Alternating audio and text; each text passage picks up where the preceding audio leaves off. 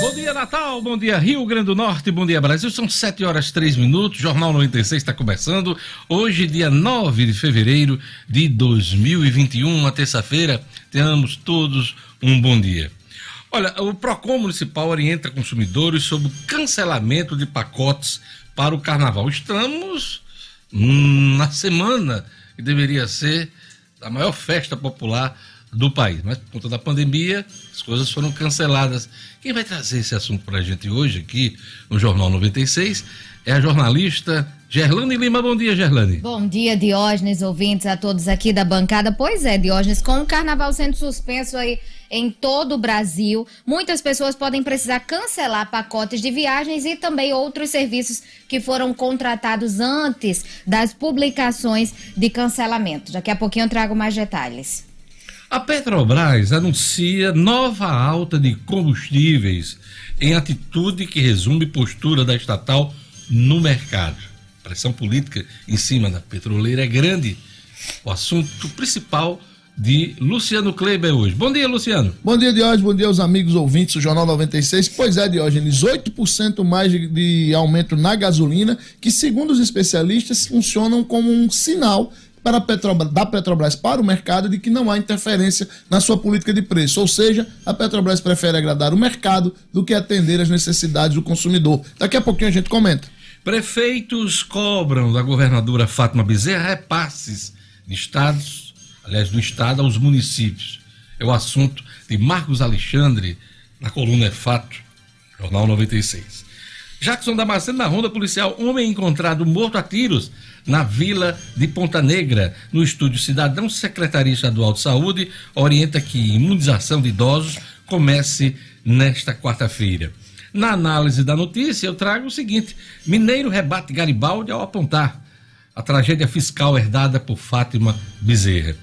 E no futebol, Bayern de Munique está na final do Mundial de Clubes e pode conquistar o sexto título numa mesma temporada. Mas para isso, vai precisar vencer o Tigres do México. Bom dia, Edmo. Bom dia, Diógenes. Bom dia, ouvintes do Jornal 96.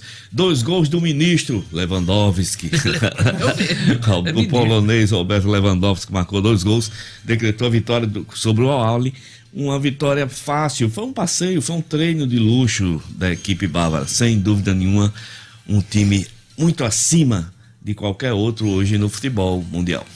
Decisão na quinta-feira, né, Edmo? Dia 11 de hoje, quinta-feira, mesmo dia em que o Palmeiras vai enfrentar o Awali pelo terceiro, na disputa do terceiro lugar. É isso aí. Então daqui a pouquinho, Mundial de Clubes, Série A, Série é, o futebol na reta final do Campeonato Brasileiro, tudo isso aqui no Jornal 96. Olha, hoje a gente quer saber o seguinte: as indústrias têm hoje mais de 61 mil vagas para jovens aprendizes. Os cursos são ofertados em parceria com o Senai. O primeiro emprego é um grande desafio para o jovem porque muitos empresários só abrem vagas para quem tem experiência. Você está nessa situação? Como foi sua experiência na hora de procurar emprego pela primeira vez? A gente quer saber sua experiência e a sua opinião sobre a importância da primeira oportunidade, do primeiro emprego. Hoje, aqui no Jornal 96. E para isso você pode usar o WhatsApp da Rádio 96 FM. Jorge Fernandes, bom dia. Bom dia, Diógenes. Bom dia a todos do Jornal 96. Você pode participar aqui da nossa enquete no WhatsApp da 96, que é o 99210 9696. 99210 9696. Eu já quero registrar aqui um bom dia especial para a Pretinha lá de Monte Alegre, que está desejando os parabéns para sua sobrinha, a Micaele. Muitos anos de vida, feliz aniversário, Micaele. Então, pois é. Como foi sua experiência na hora de procurar emprego pela primeira vez? Mandar aquele alô para quem está acompanhando pelo YouTube, Gerlane Lima. O Fábio Santos, aquele que está já conectado e dizendo, mandei o joinha número um. Olha que bacana, um abraço, Fábio Santos, um abraço para o Carlos Neto, que também está conectado. O Fábio Santos, que está mandando um bom dia especial para todos que trabalham aqui na rádio. O Edilson Pinheiro, o Paulo Eduardo, o Wellington Bernardo, sempre conectado. A turma da Policlima também, Diógenes, está sempre conectada através do rádio no Jornal 96. E a doutora Elga Torquato, que é psicóloga também, ela está sempre conectada ouvindo o Jornal 96. Um abraço. Luciano, às vezes a oportunidade existe e as pessoas não aproveitam. Essa questão do primeiro emprego, ela é desafiadora, né? Muito, muito, Diógenes, porque é aquele velho paradoxo, né? Você não consegue um emprego porque não tem experiência, não tem experiência porque não consegue o primeiro emprego. É um paradoxo difícil de, de se equalizar, mas já de algum tempo os, os governos, de uma maneira geral, e as instituições, principalmente o Sistema S, têm trabalhado fortemente essa temática para dar essa oportunidade aos jovens mais ainda no momento recessivo, no momento de retomada da economia e no momento de alto desemprego, que é sempre assunto aqui no Jornal 96, né? Com certeza, no momento de uma crise dessa, isso fica ainda mais latente. Pois é, eu quero saber hoje sobre o primeiro emprego. Como foi sua experiência na hora de procurar emprego pela primeira vez? E aqui nós vamos dar um abraço aqui especial em Alessandra Diniz, que faz aniversário hoje, ela é empresária. Um abraço também para a dentista Carla Guimarães, que também faz aniversário hoje. Hoje, 9 de fevereiro, dia do frevo em Pernambuco. Olha, as vésperas do carnaval, esse ano vai ter frevo virtual. Meu amigo. Não vai, não vai dar para ter carnaval. Frevo é bom demais, né? O... Bom demais de hoje. É, é, é, é, a dança que eu mais gosto de ver. E quem mandou, quem ligou logo cedo, foi Grande Rochinha, né? Uh, lá da Assembleia Legislativa, ex-vice-presidente da federação, para lembrar que hoje era o dia do frevo. Rocha, é. aquele abraço para você. Ronaldo recuperado da Covid, graças a Deus. Um abração para você, felicidade para você e toda a família. Dia do frevo em Pernambuco, mas em todo o Brasil, todo no Brasil. mundo inteiro, né? E dia do zelador hoje, hein? Dia do zelador e dia de São Miguel Febres Cordeiro. Olha, uh, morreu em São Paulo o ex-governador, ex-senador aliás, senador hoje, ele, ele, ocupa uma cadeira no Senado da República, mas ex-governador da Paraíba, José Maranhão. Ele tinha 87 anos, é mais uma vítima da Covid, a Covid-19 no Brasil. Ele estava internado em São Paulo desde o final de novembro e faleceu na madrugada, na noite de ontem, né? Na noite de ontem. Então a Paraíba perdeu seu, seu ex-governador, seu senador, né? José Maranhão. José Maranhão, que é de Araruna, na Paraíba, e deve ser enterrado hoje, lá as homenagens todas dos paraibanos ao, ao ex-governador da Paraíba, José Maranhão. É a segunda vítima uh, no, no, Senado da República por conta da Covid-19.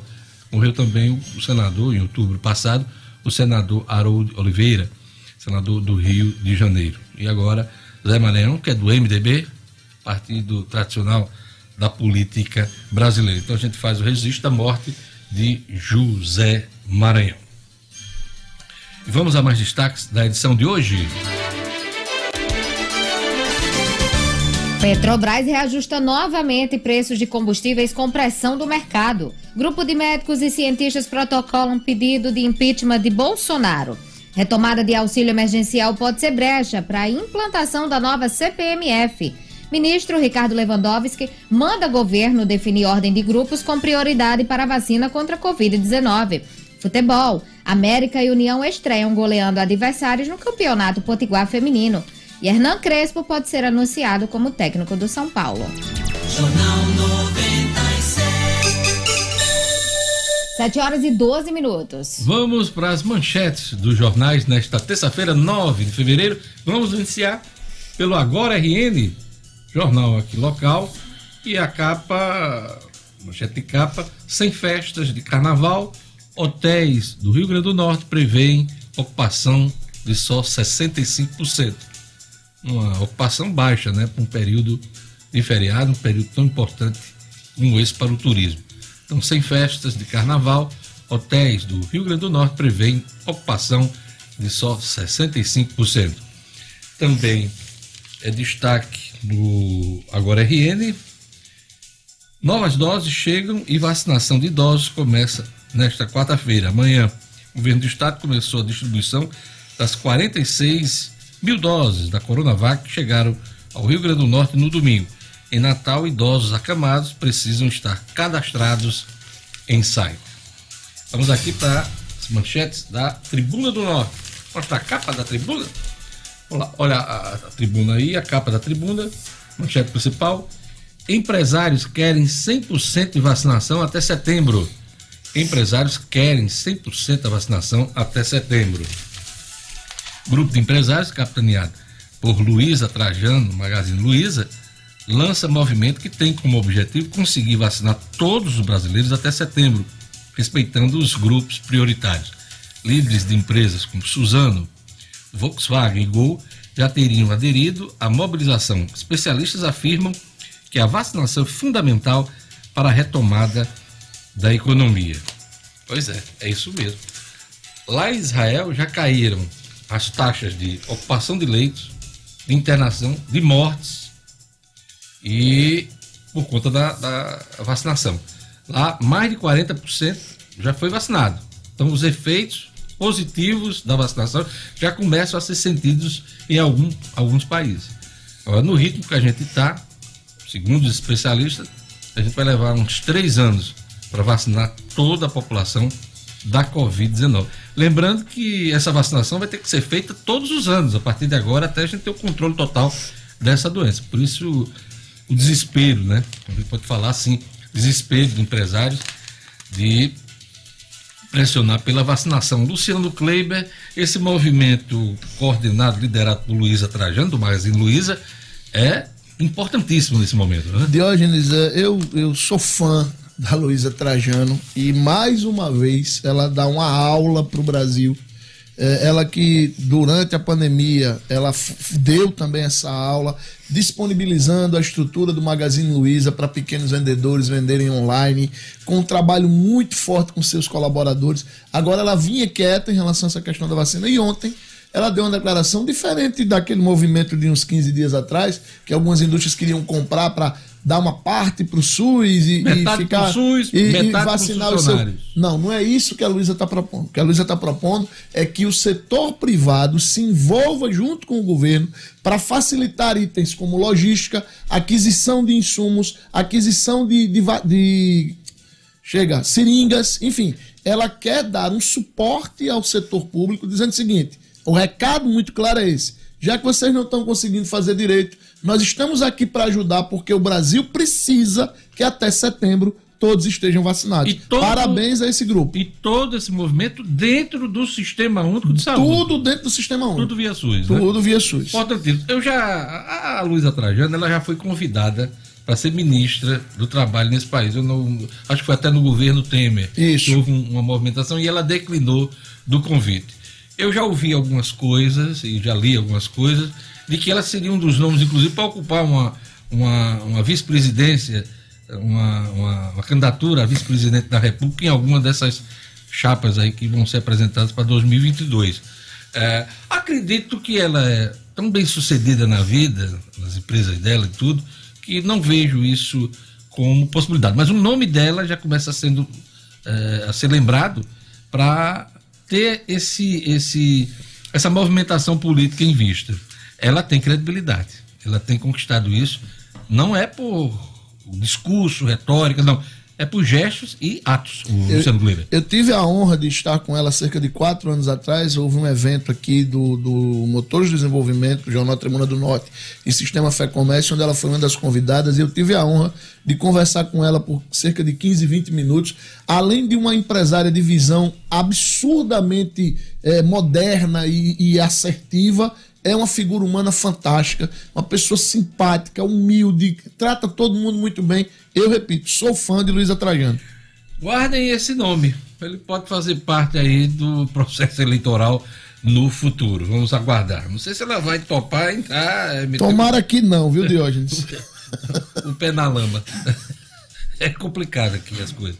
Vamos lá. Folha de São Paulo, vamos lá. As manchetes dos jornais do país aqui, os destaques principais. A Folha diz aqui: valorização de ações se torna desafio a investidor. Com estímulos sem precedentes de bancos centrais, Bolsa de Nova York tem alta similar a que recebeu, aliás, a que precedeu o crash de 1929. Amigo exonerado do presidente está no Planalto novamente. Jair Bolsonaro levou de volta ao Planalto como secretário executivo da Secretaria-Geral da Presidência, José Vicente Santini, amigo demitido da Casa Civil em 2020 por usar um avião da FAB para ir à Índia. É, pois é. À época, Bolsonaro chamou o caso de inadmissível. Está aí com o amigão de volta ao, ao governo.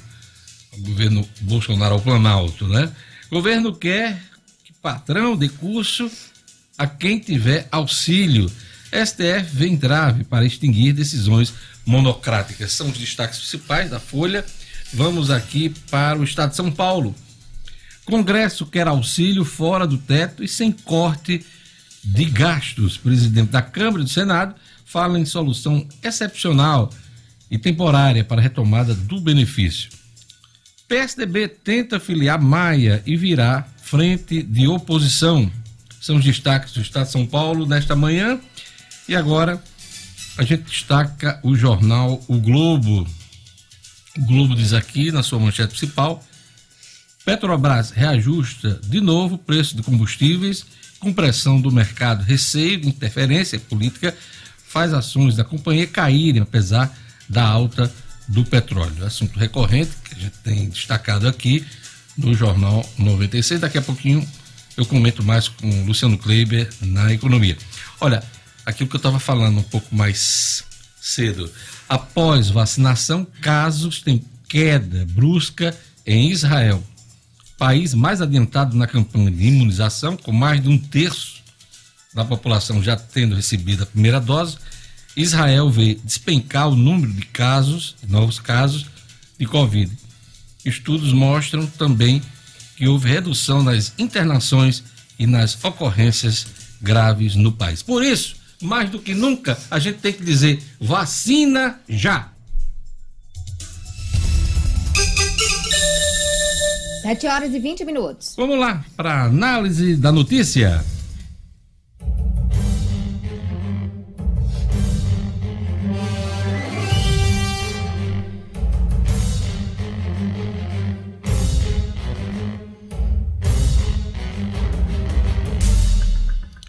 Mineiro rebate Garibaldi ao apontar.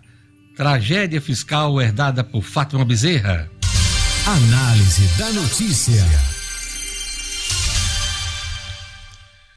Olha, o, a governadora Fátima Bezerra só tem a ganhar com a presença de Fernando Mineiro na bancada federal.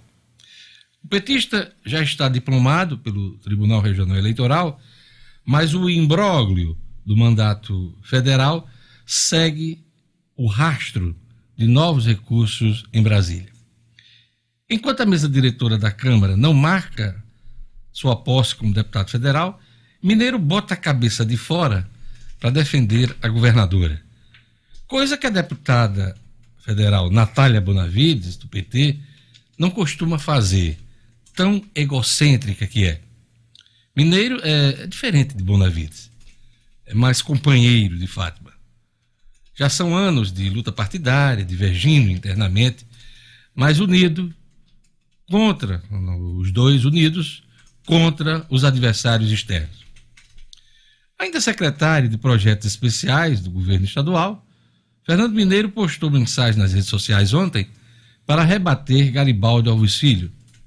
No domingo, Garibaldi disse estar preocupado com a questão fiscal do estado do Rio Grande do Norte. Segundo ele, Fátima Bezerra não tem condições de recuperar as finanças do estado porque as medidas deveriam ter sido tomadas no início da gestão. Resposta de Mineiro, abre aspas. Só para informar ao ex-governador Garibaldi que se a governadora Fátima Bezerra não fala muito nisso, é porque gasta energia fazendo muito para consertar a tragédia fiscal herdada de governos passados, assim mesmo no plural. Desde organizar a contabilidade do Estado até a reforma da Previdência. Fecha aspas, comentou Mineiro. Não tenho a menor dúvida de que Mineiro vai desempenhar um papel importante na defesa do governo Fátima quando estiver no mandato de deputado federal, como um verdadeiro escudeiro da governadora. Experiência de parlamento e língua afiada, Mineiro tem de sobra. Outra informação nessa manhã, que o corpo técnico do Tribunal Regional Eleitoral aprovou as contas de campanha de Alisson Bezerra, atual prefeito de Mossoró. O parecer ainda será analisado pelo Ministério Público e pelo juiz eleitoral do caso. É uma boa notícia para o jovem prefeito que já enfrenta uma série de desafios no início da atual administração. O bertô orçamentário em Mossoró é curto e as dívidas são de tirar o sono de qualquer gestor. 7 horas e 24 minutos. Vamos conferir a previsão do tempo no Rio Grande do Norte, informações da Clima Tempo, um oferecimento do Viveiro Marina. Previsão do tempo. Em Natal, sol com aumento de nuvens pela manhã. Velocidade do vento no litoral, Gerlane, 16 km por hora mínima. De 24. Máxima. 30 graus. Em São José de Mipibu. Chove rápido durante o dia e a noite. Umidade máxima do ar, 94% mínima. De 22. Máxima. 28 graus. Rio do Fogo, mulher. Dia de sol com algumas nuvens, mas não chove. Previsão da qualidade do ar média mínima. De 25. Máxima. 32 graus. Em Cruzeta. A terça-feira de sol sem possibilidade de chuva. Umidade máxima do ar, 80% mínima. De 23. Máxima. 35 graus. 7 horas e 25 minutos. Quando o assunto é paisagismo e jardins, ninguém vende mais barato do que o Viveiro Marina. Neste ano de 2021, o Viveiro Marina segue com as promoções que fazem sucesso, hein? 50% de desconto ali na loja que fica na rua São José, em Lagoa Nova, Natal. Isso mesmo, preço de atacado só faz quem é produtor. E o Viveiro Marina vende mais barato porque produz. Aproveite todas as plantas com 50% de desconto à vista. Se você preferir, conheça outros planos de venda, outras ofertas e paguem até 10 vezes no cartão de crédito. No Vermarina você encontra grama esmeralda a partir de R$ 7,00 um metro quadrado. Vou repetir, hein? Grama esmeralda a partir de R$ 7,00 o metro quadrado. O melhor preço do Rio Grande do Norte. Visite a loja do Viver Marina, Rua São José, Lagoa Nova, em Natal. Não compre plantas sem antes fazer o orçamento no viveiro. A grife do paisagismo.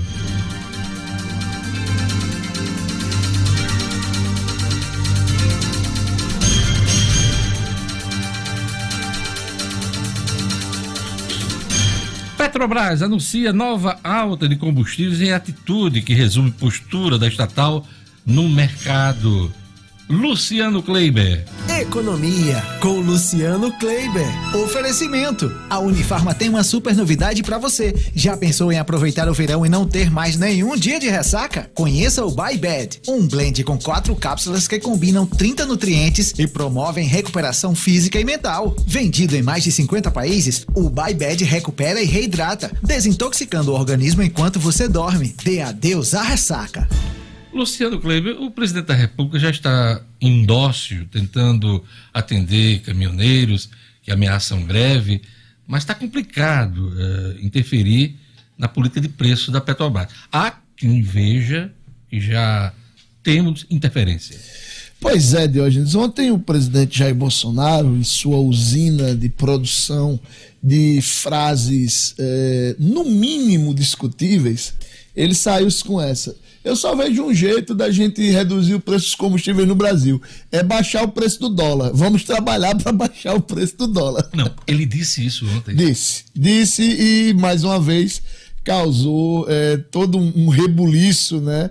Nos meios econômicos, porque o presidente Jair Bolsonaro tem sido pródigo em emitir frases que não caem nada bem nesse setor. Ou seja, ele quer interferir no FED, o Banco Federal dos Estados Unidos, não, o ca... Banco Central de lá. Né? No caso, como ele não tem esse poder, teoricamente ele poderia intervir na política aqui do, do Banco Central, né? na política de cambial do Banco Central, o que seria um desastre a essa altura do campeonato. É, como a maioria do, do mercado já está entendendo entendendo que Bolsonaro deveria realmente ficar calado, é, isso virou muito mais memes do que te, foi levado a sério. Teve a história da pólvora um dia desse, é, ameaçando Joe Biden, é. e agora baixar o, o preço, preço do, do dólar, dólar, o valor do dólar no mercado internacional. É, ele está é, ele tá com essa, Diógenes. Pois bem, e aí ontem a Petrobras anunciou nas refinarias, já a partir de hoje, aumentos para a gasolina e para o diesel. No caso do diesel, 3,1%, no caso da gasolina, 8%.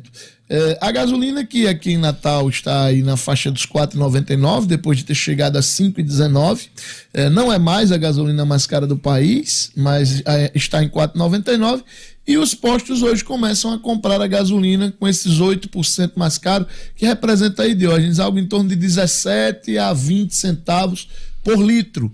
Ou seja, voltando ao preço de 5,19, que é o, o, normal, esses 4,99 são promocionais que os postos estão colocando para evitar perda de vendas, né? A gente pode ter aí uma gasolina beirando os R$ 5,50 quando esse, esse reajuste que já está valendo hoje nas refinarias for repassado às bombas.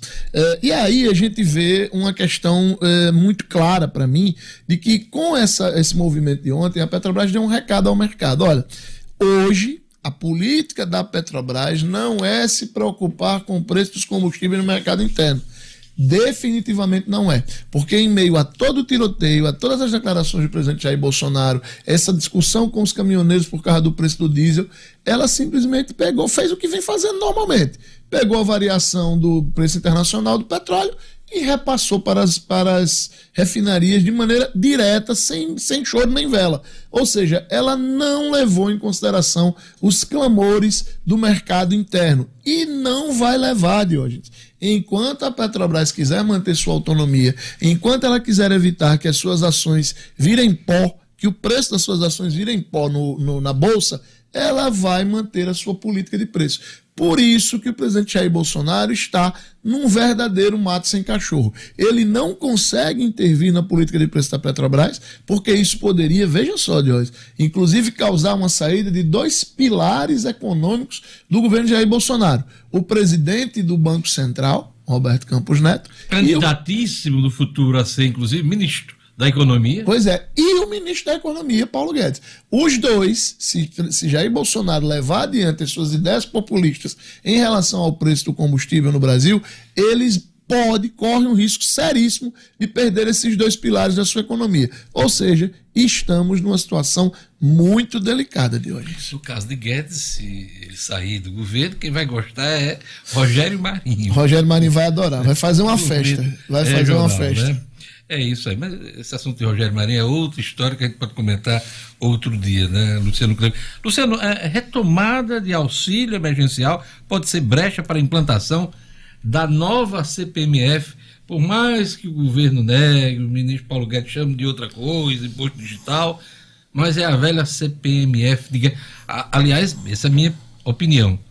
É, é, é o único objetivo da tão falada hoje reforma tributária.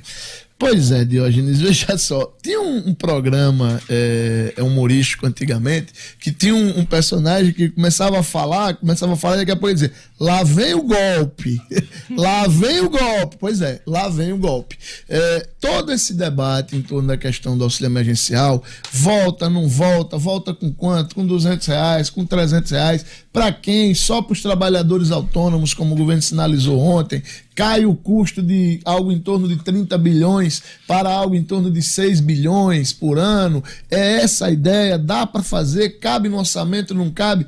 Ontem surgiram, eh, foram as contas e mesmo os 6 bilhões com 200 reais apenas para os trabalhadores autônomos, reduzindo drasticamente o número de beneficiários, não há dinheiro para fazer esse pagamento, Diógenes. E aí é aquele princípio, inclusive constitucional, né? Para criar uma despesa é preciso dizer de onde vem o dinheiro.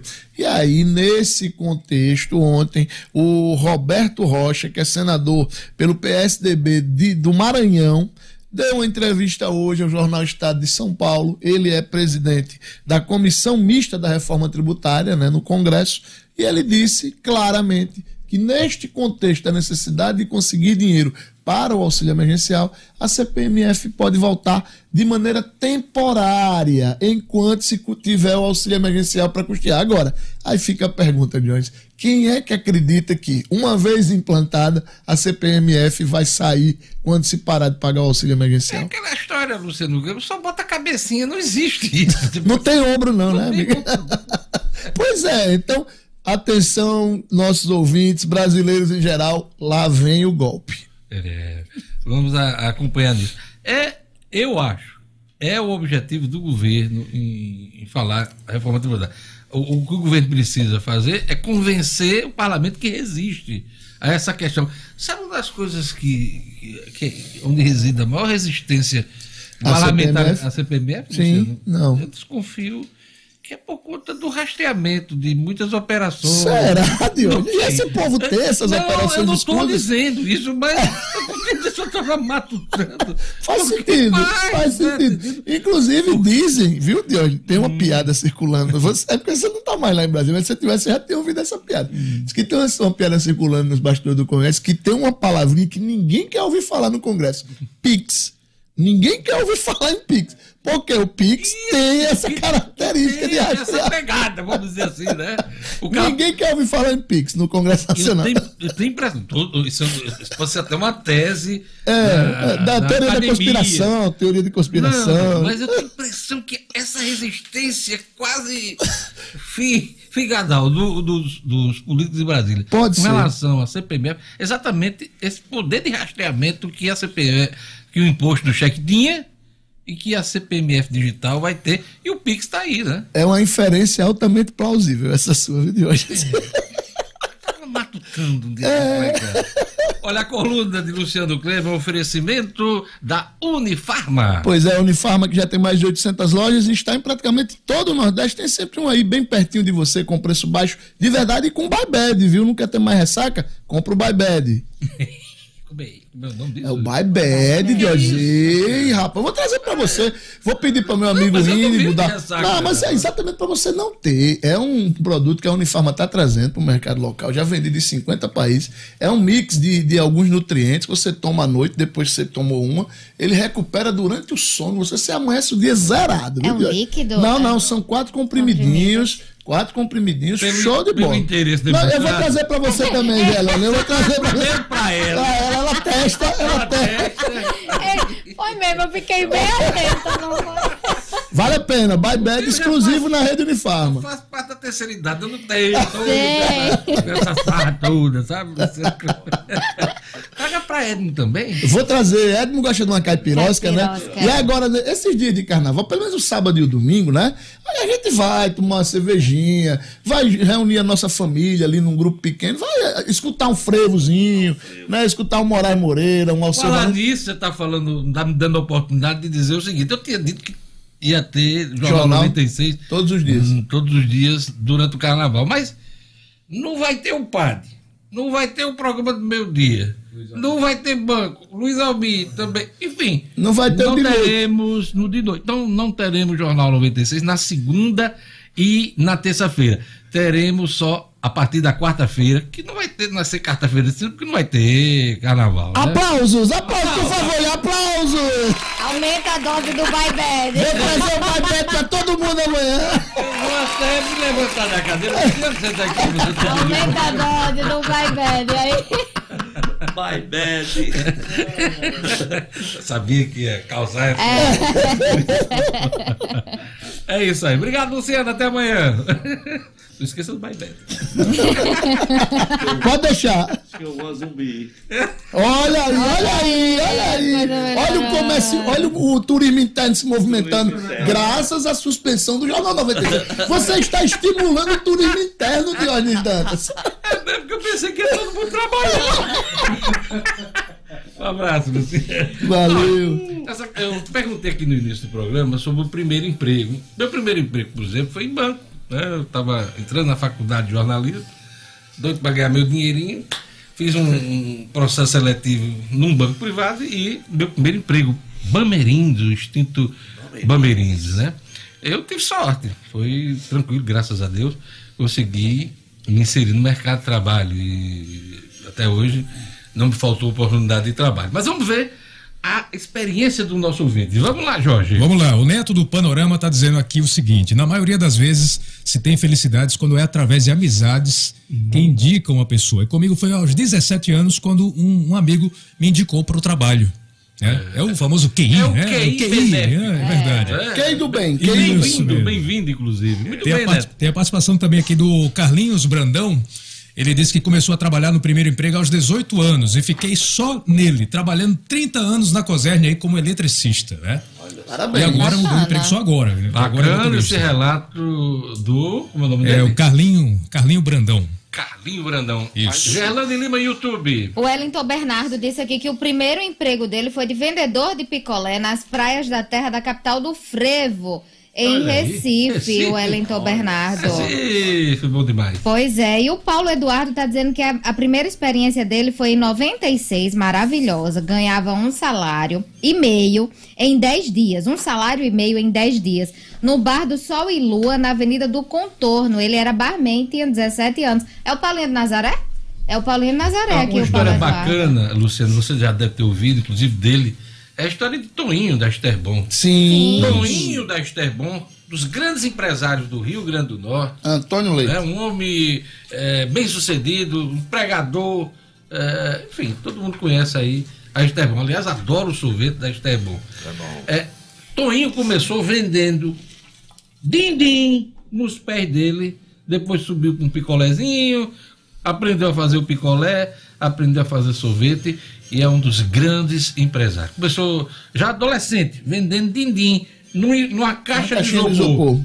A caixa foi aumentando, daqui a pouco um freezer, e hoje ele tem uma indústria, uma das boas indústrias do Rio Grande do Norte. Então, esse começou, foi lá, se fez, né? Verdade, é uma Então- história da, que orgulha todo o Rio Grande do Norte. Esse foi Inspira, atrás do, do né? primeiro, do primeiro emprego, mas fazendo. Esse, esse sabe fazer.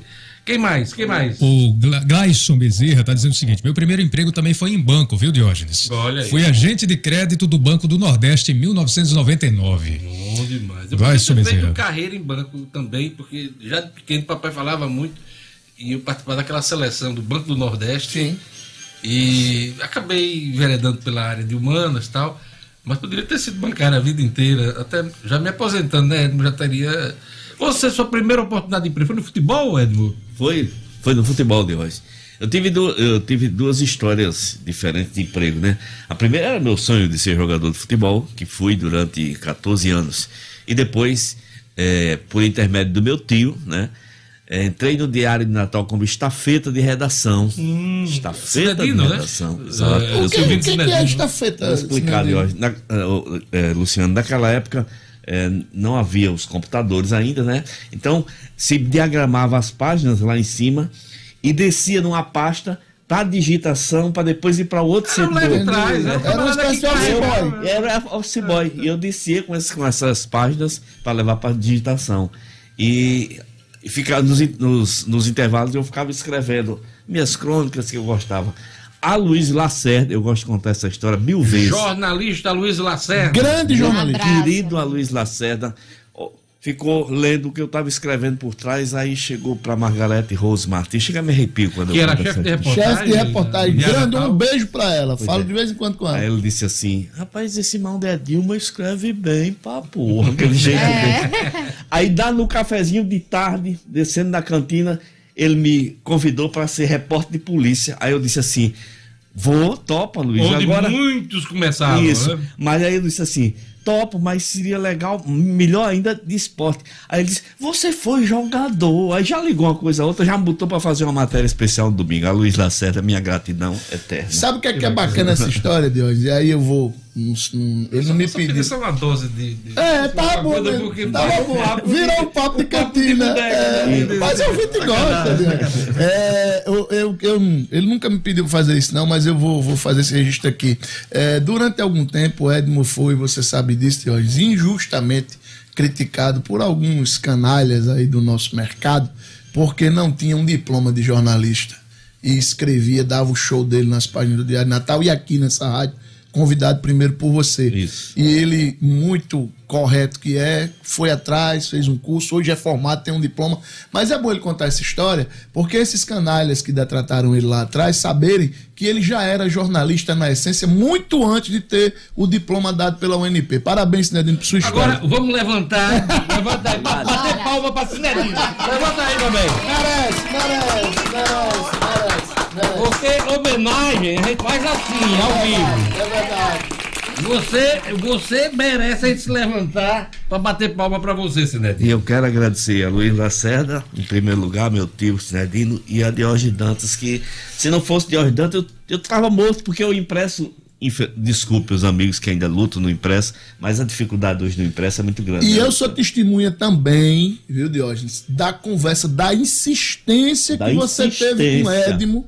Ele não queria de jeito, De nenhum. jeito Você nenhum. convidou ao mesmo tempo a mim, a Marcos Alexandre e a Você aceitou logo, eu lembro. foi eu. Eu disse, "Ô, eu vou da hora. Eu disse, eu não tenho jeito pra coisa, Edmo, não. Edmo resistiu, mas muito, muito. E Diógenes insistiu, Insistiu, insistiu, insistiu, insistiu, insistiu, até que hoje ele é esse gênio do rádio aqui com a gente também. Merece, merece. Merece demais. Sabe de tudo, sabe do esporte, sabe do jornalismo. E é bacana a gente fazer. Sabe por quê? É, às vezes a gente não, não reconhece o valor dos amigos, dos colegas de É trabalho. verdade. Às vezes quando morre, aí é aquele chororô, aquela homenagem toda, né? Mas é, é bom a gente fazer em vida. Em vida, com em certeza. vida, em, em tempo e no auge do que a gente faz. É né? verdade. Verdade. Aquele Noite Ilustrada já dizia, né, numa música dele lá, né? Balada, no, que eu não, acho que não, não lembro o nome. Quem quiser fazer por mim, que faça agora. Quem Né? quiser fazer por Me mim, dê faça as agora. flores em vida. Isso. O carinho e a mão amiga. é isso aí. Vamos lá pro Obrigado. futebol agora. Depois, de Depois toda- desse papo de, de, de bar aí. Eu vou conseguir. Vai, vai. Bayern de Munique está na final do Mundial e pode conquistar o sexto título numa mesma temporada. Edmo Cinedino. Esportes com Edmo Cinedino. Vamos lá, Cinedino. Eu abri aqui a página de hoje para dizer assim: ó, Luciano, é, Manuel Neuer, Pavá, Boateng, Alaba, Davis, Kimmich, Macroca, Coman, Thomas Müller, Gnabry, Lewandowski. Quem diabo pode com um time dele? Aff, Esse é o tipo do time que ganha o jogo só na escalação. Esses caras entrando em campo, já o- o- os pobrezinhos do- dos egípcios já ficaram assim se tremendo na barra.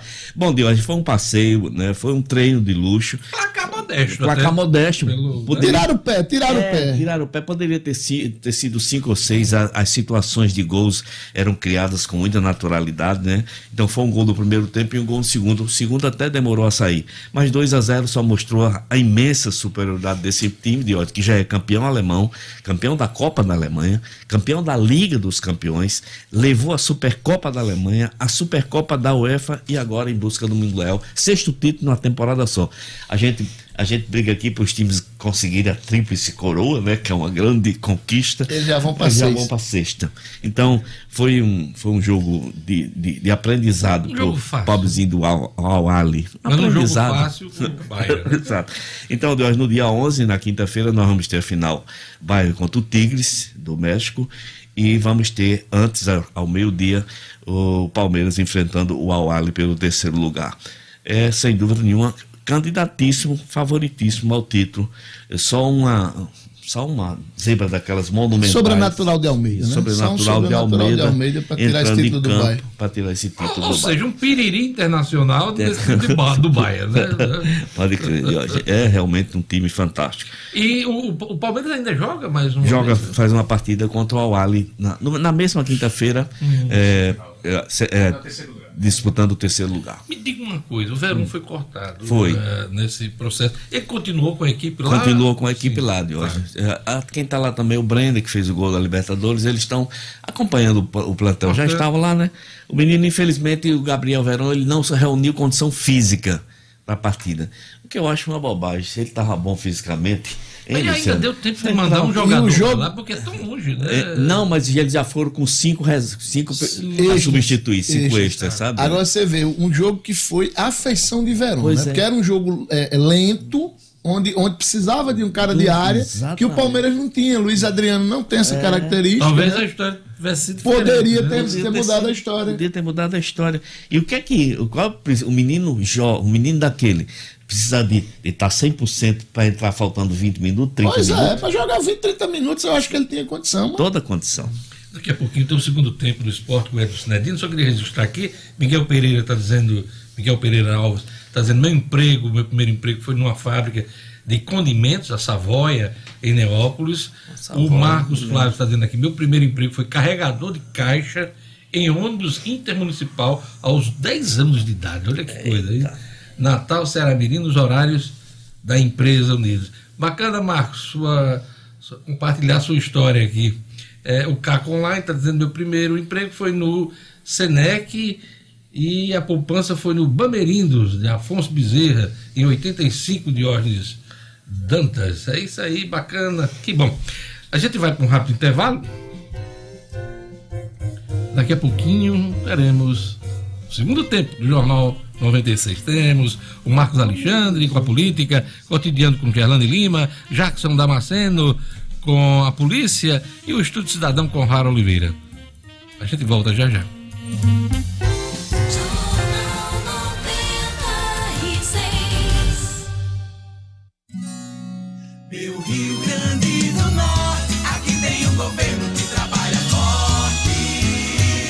A produção de caju é essencial no sustento de famílias de agricultores que infelizmente perderam sua produção na estiagem. É para cuidar dessas pessoas que o governo do RN veio com um grande projeto: colocar detentos para produzir as mudas que os agricultores precisam. Quem explica é Pedro Florencio, secretário da Administração Penitenciária.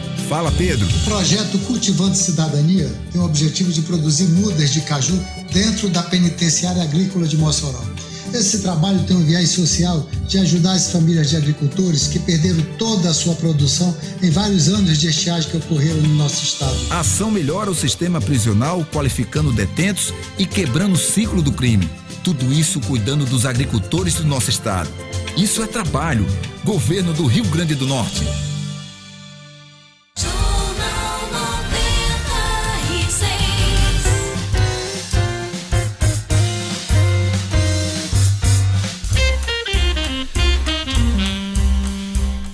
Eu adoro essa música do sexteto. Vamos lá, aumenta aí. É o nosso sexteto, hein? Prefeitos cobram da governadora Fátima repasses atrasados do Estado a municípios. É o assunto de hoje de Marcos Alexandre. É fato. Com Marcos Alexandre. Oferecimento. As melhores estratégias para o seu negócio é o que você encontra na Compass Consultoria Empresarial. Dispondo de total apoio em planejamento, marketing, recursos humanos, finanças e processos. Acesse compassestratégia.com.br. Faça sua empresa crescer com a Compass. Marcos, é, que cobrança é essa? Que recursos são esses, esses repasses que os prefeitos estão cobrando da governadora? Bom dia, Diógenes. Bom dia aos ouvintes do Jornal 96. Eu acho que a gente está com um problema no microfone. É, é, posicione melhor aqui, peraí. Pronto. Eu acho que melhorou agora. Fala agora. Marcos. Ok. Pronto, agora tá Alô, ok. bom dia, Diógenes. Bom dia aos ouvintes do Jornal 96. Diógenes, os prefeitos levaram a conta salgada para a governadora Fátima Bezerra. Ontem aconteceu uma reunião do, do- de 13 prefeitos com a governadora e com alguns secretários né, de Estado. E o que os prefeitos cobram chega aí a, a- a em torno de 150 milhões de reais. É Essa grana. continha, continha básica. É, Diógenes, essa, e essa conta é composta por alguns repasses que o governo realmente tem que fazer aos municípios, é, relativos aí ao PROED, né, que é o Programa de Estímulo ao Desenvolvimento Industrial. O governo. É, O é- antigo ou o atual? o atual, O atual. o atual, já, É. o atual. Isso é, isso é inclusive determinado em lei, é uma lei. Então o governo precisa repassar parte dos incentivos que dá às indústrias, né? O governo precisa compensar os municípios. E só em, só em torno aí do PROED dá mais de 50 milhões, 53 milhões é o cálculo que os municípios fazem. Há também um repasse do programa de farmácia básica, e aí mais 57 milhões de reais, João. Só aí já dá 110 milhões, a gente fazendo aqui as contas. Os prefeitos também cobram ah, ah, um, um repasse de ICMS, uma parcela de ICMS da dívida ativa, do que o governo arrecada com a dívida ativa, que é aqueles créditos né, que alguns contribuintes ficam devendo, o governo vai lá, judicializa Teve refis recentemente, né? Exatamente. O, e aí os prefeitos calculam que o, que o governo arrecadou recentemente 100 milhões de reais. Desses 100 milhões, 25% teriam que ir para os municípios e ainda não foram. Ou seja, Só aí mais 25 milhões de reais. Então, Diógenes, é, é, uma, é uma conta salgada. A governadora é, criou um grupo de trabalho, propôs, os prefeitos aceitaram a criação de um grupo de trabalho com a, com a participação de alguns secretários. Do, do, presidente da FEMUNE, que é o Babá Pereira, que é prefeito de São Tomé, terra de Edmo. Novo, novo Isso. presidente da federação. né? Assumiu recentemente. E participação de secretários de Estado, como, como o secretário Carlos Eduardo Xavier, da tributação. A governadora também garantiu aos prefeitos que vai pagar duas parcelas pendentes do, do PROED e uma da farmácia básica ainda neste mês de fevereiro. Então, há um entendimento, a governadora se comprometeu a, a, a verificar esses pontos, essas reivindicações do prefeito, parcelar os pagamentos dentro do possível, né? Porque a gente sabe que a situação do Estado é também não é ressaltar fácil. isso, né, Marcos? A governadora quer pagar, né? Ela, tá, ela, ela compreende que existe esse compromisso, esse débito com os municípios e quer pagar, né? É, mostrou essa disposição ontem de, de, de parcelar esses pagamentos, esse débito que realmente é alto, gira aí, como, como eu disse, em torno de 150 milhões de reais, né? E, e não vai ser fácil, mas a governadora se prometeu, prometeu aí, se comprometeu a, a parcelar. Se está na lei, se deve aos municípios, tem de pagar. Não tem conversa essa história. Se não há condições em caixa hoje, tem que ir atrás das condições.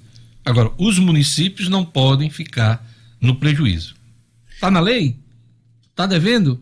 Tem que pagar. E outra coisa, Jorge, também não é, não é bom nem para a saúde financeira do Estado acumular esse débito todo. Claro. Né? Deixar passar tanto tempo, enfim, tentar equalizar, sentar, abrir, abrir mesmo a negociação, como está sendo feito agora, e quitar realmente não deixar esse débito crescer tanto e atingir um montante dessa ordem aí.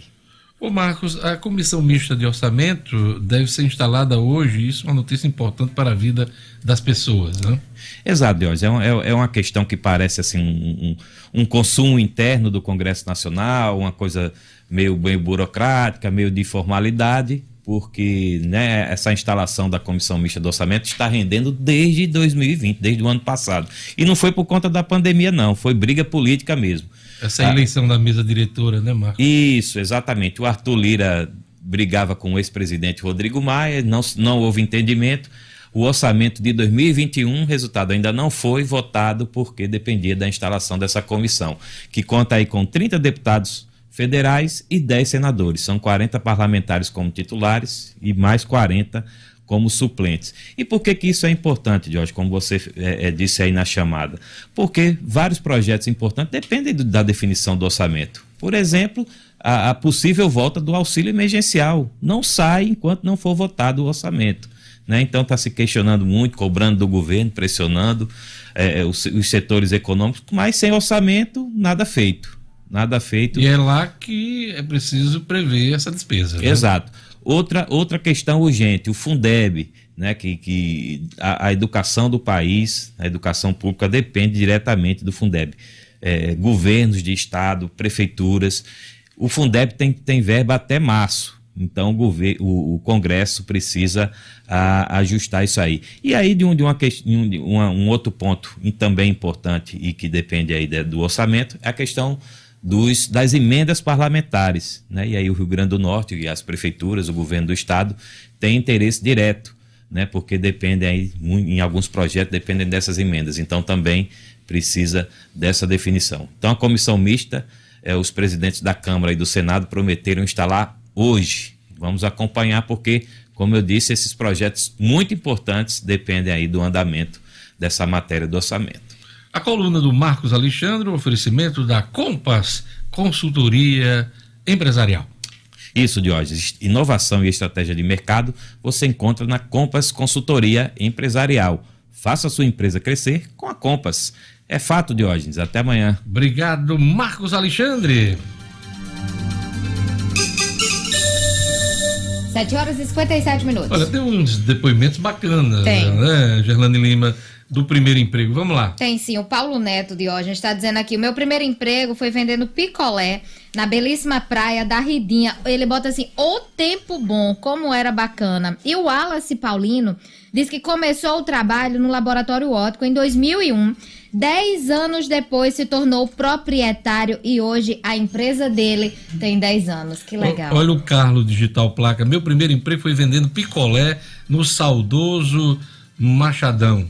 Olha aí o, o registro aí. Obrigado, Carlos. Tem também aqui o, o Romualdo Costa. Meu primeiro emprego foi de sapateiro, Gerlando. Oh, sapateiro na Nossa. cidade de Campina Grande. O, o Bob do Xodó, lá de Parnamirim, está dizendo o seguinte: meu primeiro emprego foi como carroceiro de feira, indo deixar as feiras dos clientes em casa. Eu não sei se o meu B tá, tá sacanagem, mas meu primeiro emprego foi como porteiro de motel. Tinha 16 anos e era só alegria. O Eduardo Melo disse: Olha, minha primeira oportunidade foi na Feira da Cidade da Esperança, vendendo taiada de girimum. Ele disse que tinha 14 anos e ia escondido dos pais. muito bacana, muito bacana mesmo, muito bacana mesmo. E é isso aí. Vamos registrar aqui o seu primeiro emprego na edição de hoje do Jornal 96. Olha, o você ainda é daqueles empresários que prioriza sua relação financeira com os brancos nacionais? Priorize quem te valoriza e vamos juntos construir em nosso estado uma cultura cooperativa na qual o resultado da economia fica aqui em nossa comunidade. Quando for pensar no seu parceiro financeiro, nas suas atividades bancárias, pense no Cicobi. Pois é, faça parte do sistema cooperativo financeiro que mais cresce na Grande Natal. Procure um dos gerentes do Cicobi. Anota o número 4009 3232. 4009 3232 Cicobi. Faça parte. Vamos lá, vamos chamar Gelane Lima, olha, o PROCON Municipal orienta consumidores sobre cancelamento de pacotes para o carnaval. Gerlane Lima. Cotidiano com Gerlane Lima. Oferecimento: Universidade da Criança, localizado em Rego Moleiro, que oferece ensino infantil e fundamental, tempo integral, atividades aquáticas e extracurriculares, matrículas abertas. Ligue 3674 3401. Ô, Gerlane, será que tem muita gente nessa situação com pacotes comprados, né? Diante dessa pandemia? Porque a pandemia já cancelou festa de São João, Réveillon, uma série de compromissos que as pessoas tiveram, eh, casamentos, né? O carnaval não é diferente e há muito tempo se discute, inclusive, a suspensão de eventos no carnaval. Mesmo assim, o PROCON está orientando o cancelamento destes pacotes, né? Orienta, Diógenes, porque muita gente, apesar de não ter expectativa de ter festa de carnaval, usa o feriado, ou usava o feriado para descansar, para sair com a família. Não era um período de festa, mas sim de descanso. Então, muita gente procurou aí pacotes antes das publicações de cancelamento. E aí o PROCON está alertando em relação aos direitos do consumidor justamente para evitar essa cobrança abusiva e também diminuir eh, os prejuízos ao cliente. Sobre as passagens aéreas, por exemplo, o consumidor que desistir de viajar tem duas opções asseguradas pela Justiça desde o dia 19 de março do ano passado, que se estende até o dia 31 de outubro deste ano. A primeira é ser ressarcido, podendo sofrer, claro, alguns descontos previstos no contrato, e aí a companhia tem até 12 meses para efetuar o pagamento, contando a partir da data em que estava marcado o voo. A segunda alternativa é escolher pelo crédito do valor correspondente ao da passagem, sem a possibilidade aí de incidência de qualquer penalidade contratual. Já no que se refere ao adiamento ou cancelamento de pacotes de eventos culturais, de acordo com a lei que está prevista em agosto de 2020, a empresa contratada ela não é obrigada a reembolsar os valores pagos pelo consumidor, desde que garanta a remarcação dos serviços, das reservas e dos eventos adiados, ou pode disponibilizar o valor pago como crédito para uso ou abatimento na compra de outro produto ofertado pela empresa. E caso não seja possível oferecer uma das duas alternativas, aí a empresa terá um prazo também de 12 meses para devolver o dinheiro que foi investido no serviço válido a partir do, da data de encerramento do estado de calamidade pública, que foi reconhecido pelo decreto no dia 20 de março do ano passado. Então, o PROCON está à disposição, Diógenes, de toda a comunidade, toda a população, para esclarecer essas dúvidas. Tem muita gente aí com dúvida, principalmente em relação aos descontos que são feitos, em relação a passagens de, de voos que foram comprados. O PROCON está à disposição, é só entrar em contato com a central de atendimento aí diretamente no PROCON.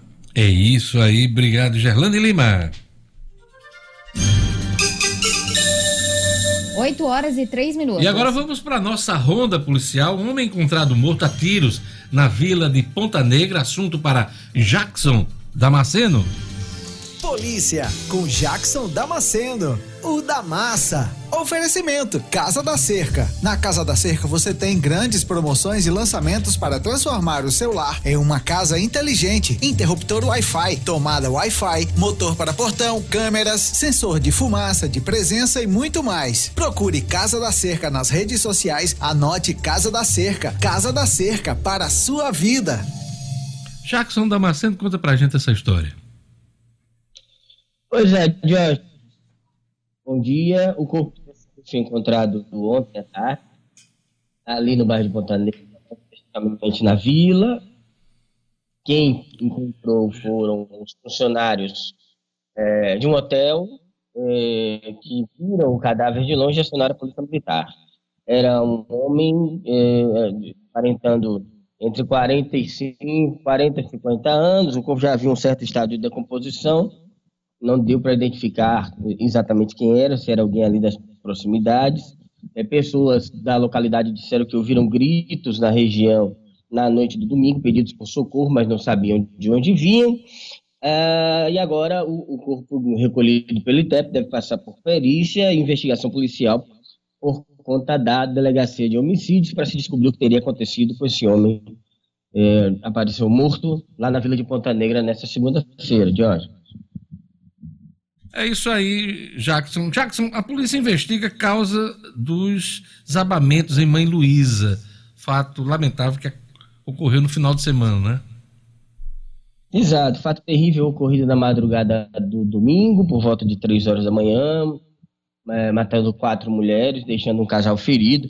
Agora fica por conta dos trabalhos é, periciais e policiais descobrir o que teria acontecido. O que se sabe é que dois botijões foram retirados intactos dos escombros, ou seja, o botijão, pelo menos esses dois botijões em si, não teriam explodido, o que reforça a hipótese do vazamento de gás. E aí, é, escapando da mangueira, né?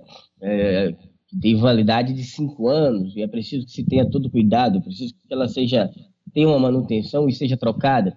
Alguns vizinhos dizem ter sentido um forte cheiro de gás é, pouco antes da explosão de desmoronamento. É importante que se saiba que o GLP, o gás liquefeito de petróleo, ele não tem cheiro. Né? Aquele cheiro é um produto químico que é colocado misturado ao GLP exatamente para facilitar a detecção de um vazamento. Então, o GLP propriamente, ele não tem o cheiro algum, que seria muito mais perigoso, porque ele poderia estar vazando sem que ninguém percebesse. Muito bem. As buscas nos escombros continuam, até mesmo de algum outro botijão de gás, para saber é, se descobre um botijão que teria explodido, ao mesmo tempo, é, sabe-se que não tem mais vítimas, não há ninguém desaparecido, mas há ainda o trabalho de isolamento da área e é, prospecção de outro material que possa vir a ajudar na investigação. As casas atingidas, suas famílias terão auxílio social, segundo a aluguel social, segundo a Prefeitura do Natal tem casa isolada que pode ser atingida por novo desabamento, parece que são cerca de sete casas, fora as quatro destruídas que estão isoladas ali na região de Mãe Luísa. A gente espera o desenrolar dessa história e a assistência dessas famílias que tiveram eh, as, vítimas, as, as famílias tiveram seus parentes vitimados ou foram atingidos diretamente, né? Ok, Jackson Damasceno, você já está sabendo da boa notícia, né? Segunda e terça-feira de folga, no período ah, reservado ao carnaval, né? Mas na quarta-feira de cinzas, que esse ano não vai ter quase, né? Porque o carnaval está é, nessa situação. Mas a gente está de volta aqui na quarta-feira eh, do período momesco, viu, o Jackson Damasceno? Carnaval dentro de casa, assistindo as lives, mas já é um descansinho. Quero parabenizar o Baibeb por essa. Seu primeiro esse emprego. lembrete. Seu primeiro emprego, rapidinho. Meu primeiro emprego foi uma loja de instrumentos musicais. Eu tinha 16 anos. Só podia Quero mandar um abraço ao dono da loja, meu grande amigo Mauro Dias, um dos músicos mais brilhantes que eu conheci. E como a gente vivia uma crise na época, eu passava metade do tempo tocando os instrumentos. Aqui ou lá na Bahia? É, não, foi aqui, aqui em Natal. A loja ficava ali da Mintas Barros. Ele era um empresário daqui. Vinha há pouco tempo do- de Santa Catarina, enquanto a loja não bombava, e também tinha uma crise grande na época. Aí eu passava a tarde todinha, eu tinha 16 anos, era metade do período só. Aí saía do baixo, ia pro piano, para, largava o piano, ia tocar o violão, largava o violão, ia tocar percussão, ia tocar sanfona, passava o dia todo fazendo música. Aí ele, que também estressado, às vezes descia da casa dele, que era em cima, e vinha tocar comigo também. Pronto, tá aí. Tocava tudo. Obrigado, Jackson Damasceno. Até amanhã. Até amanhã, gente. Um ótimo dia a todos. Olha, os depoimentos aqui, vamos lá registrar. Gerlane Lima, a turma do primeiro emprego. Olha, o Biratã Martins dizendo aqui: meu primeiro emprego foi fuzileiro naval. Aqui, depois transferido para o Rio de Janeiro, foi maravilhoso, sabe? Que bacana o Biratã. Quem mais, Gerlane Lima? A Esté Andrade está dizendo que o primeiro emprego foi na Ecocil como servente. Esther Andrade, é servente de pedreiro em 81 e as economias ele guardava nas latinhas que davam para juntar. O nome é o Agídio. Agildo. Agildo, Agildo, Agildo, né? isso. Que bacana. Agildo que tá no perfil da Esté Andrade, é isso aí. Ouvindo, eh, ouvindo a história do Edmo, lembrei do meu irmão, né? Que foi jogador de futebol também, eh, deve ter jogado com ele, foi goleiro do América, o Romildo, do Alecrim também, do Potiguar de Mossoró. Eh, nosso querido Jorge. Tem um ouvinte aqui que não se identificou, mas ela diz o seguinte: Meu primeiro emprego foi aos 14 anos, como vendedora. Uma, no- uma loja lá no Alecrim. Não vendia nada. KKKKK. O Diógenes Monteiro tá dizendo que o primeiro emprego dele foi em uma lanchonete também no Alecrim Lu- e ele ficou muito feliz. O Luiz Antônio, ele diz aqui que o primeiro emprego dele foi de pipoqueiro. E hoje ele se orgulha porque hoje ele tem um pequeno mercado, né? Então o negócio dele foi crescendo até que ele conseguiu aí. Juliano, demonstrador de produtos de beleza, Juliana. Olha aí, que Muito bacana. bacana. A turma do. Bem-Estar Farma tá dizendo também que o primeiro emprego foi como farmacêutico da Pague Menos e hoje tem a pequena rede de farmácias com seis unidades, a Unifarma. Olha aí, pequena Olha, rede, a ó. Pequena rede. hein? Pequena rede. Olha, muito bacana. Tem muita gente Muita acompanhando gente. o Jornal 96. Vamos citar as cidades que as pessoas estão acompanhando, Gelane. Aquele alô especial pro nosso ouvinte que às vezes não está aqui pertinho da gente. Vamos lá. Diógenes, cidades e países. Olha, França, Alemanha conectada aí, Oslo, aí Rússia. Aí tem Currais Novos, Cerro Corá, Santa. Cruz. Pois De Moscou é. diretamente para Currais Novos.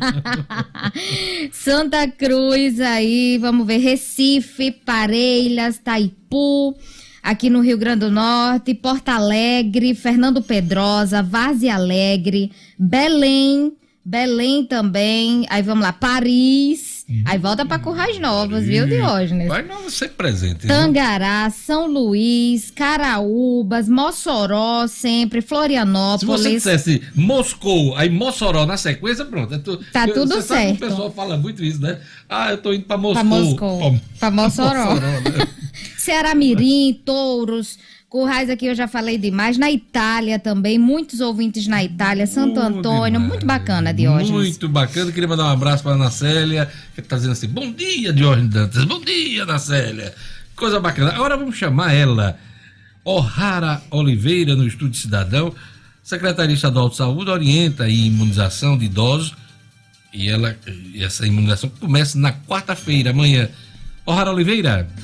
Estúdio Cidadão, com O'Hara Oliveira. Vai ter vacina para idoso, O'Hara Oliveira?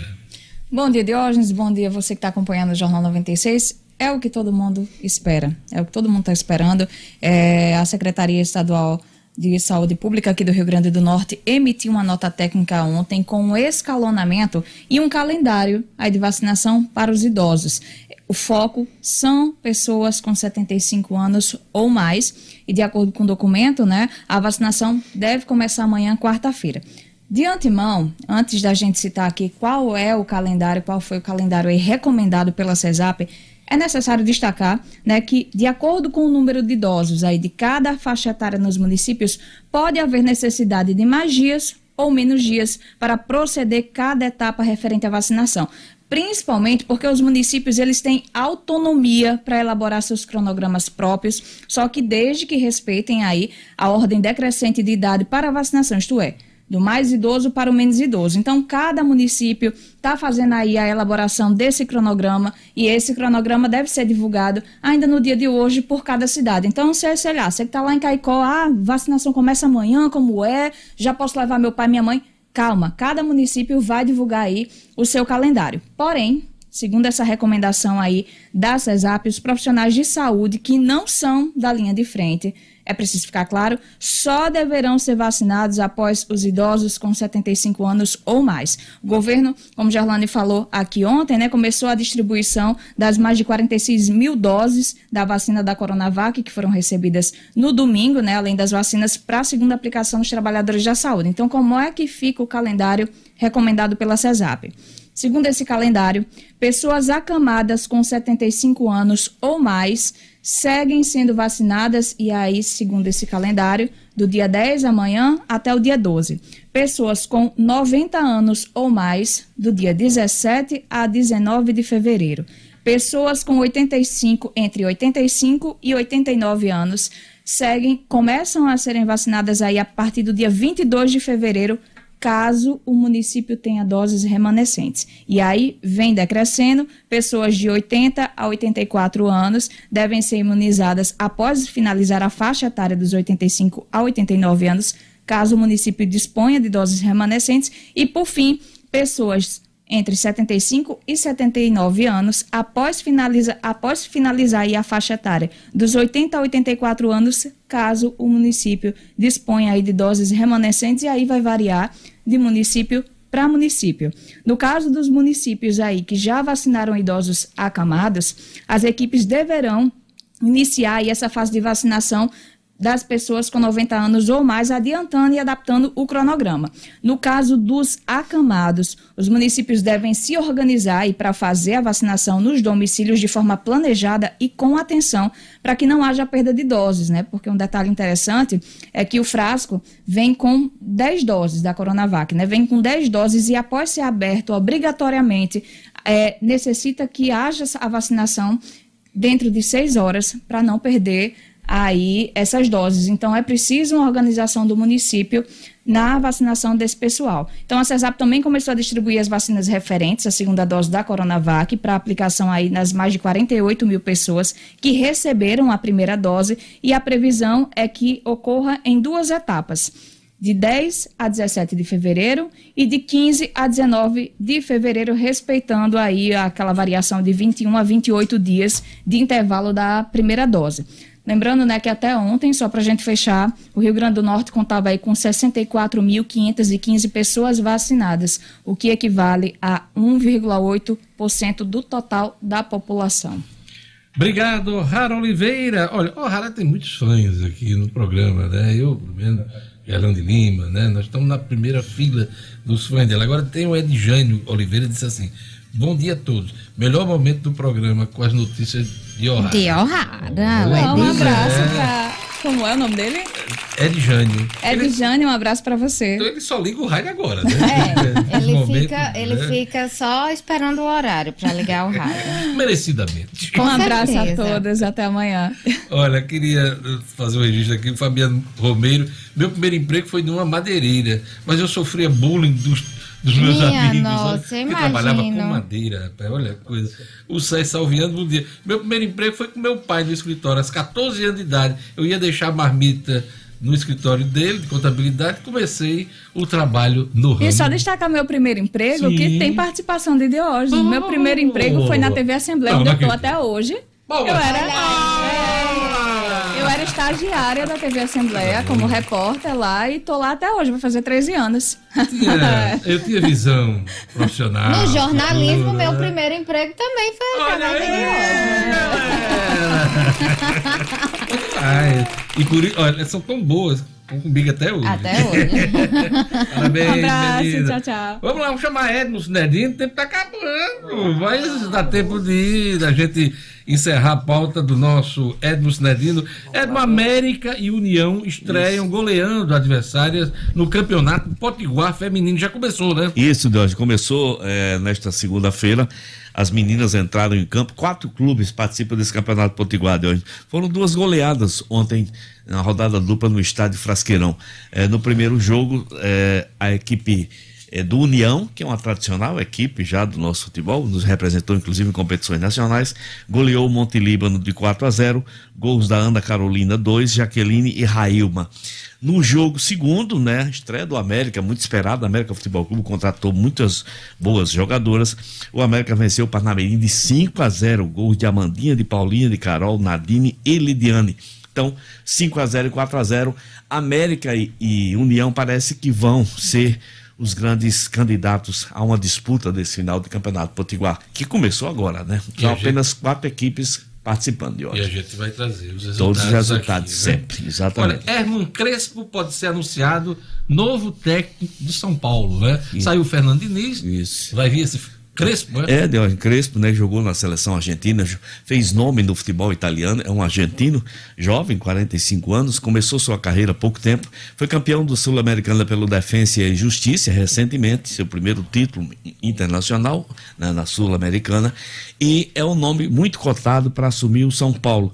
Existem outros nomes, mas o de Hernan Crespo parece que é o que a diretoria do São Paulo está querendo fechar de hoje. É isso aí. É, você conhece Edson Vieira, é motorista da TV Assembleia. Conheço Legislativa, demais. O Edson está dizendo aqui que o primeiro emprego dele foi em 87 como entregador e montador. Hoje ele trabalha como motorista da TV Grande Assembleia do Rio Grande do Norte. Que bacana, hein? quero dizer de onde que eu conheço o goleiro Romildo, que a menina falou aí. É, ele falou Romildo, que- Eu conheço demais, querido amigo, né? Grande goleiro, Grande inclusive, goleiro, né? Romildão. Aquele abraço. E um abraço muito especial para minha irmã Edila, querida Tá irmã. aniversariando, Tá né? aniversariando hoje, ela que mora em Brasília. Teve até em Natal, até em Pirangi do Norte, até um dia desse, mas já foi para Brasília de volta pro Batente. Última informação do Jornal 96. Nosso tempo está acabando. Pois é, Diógenes. O ministro do Supremo Tribunal Federal, Lewandowski, mandou o governo definir a ordem de grupos com prioridade para a vacina contra a Covid.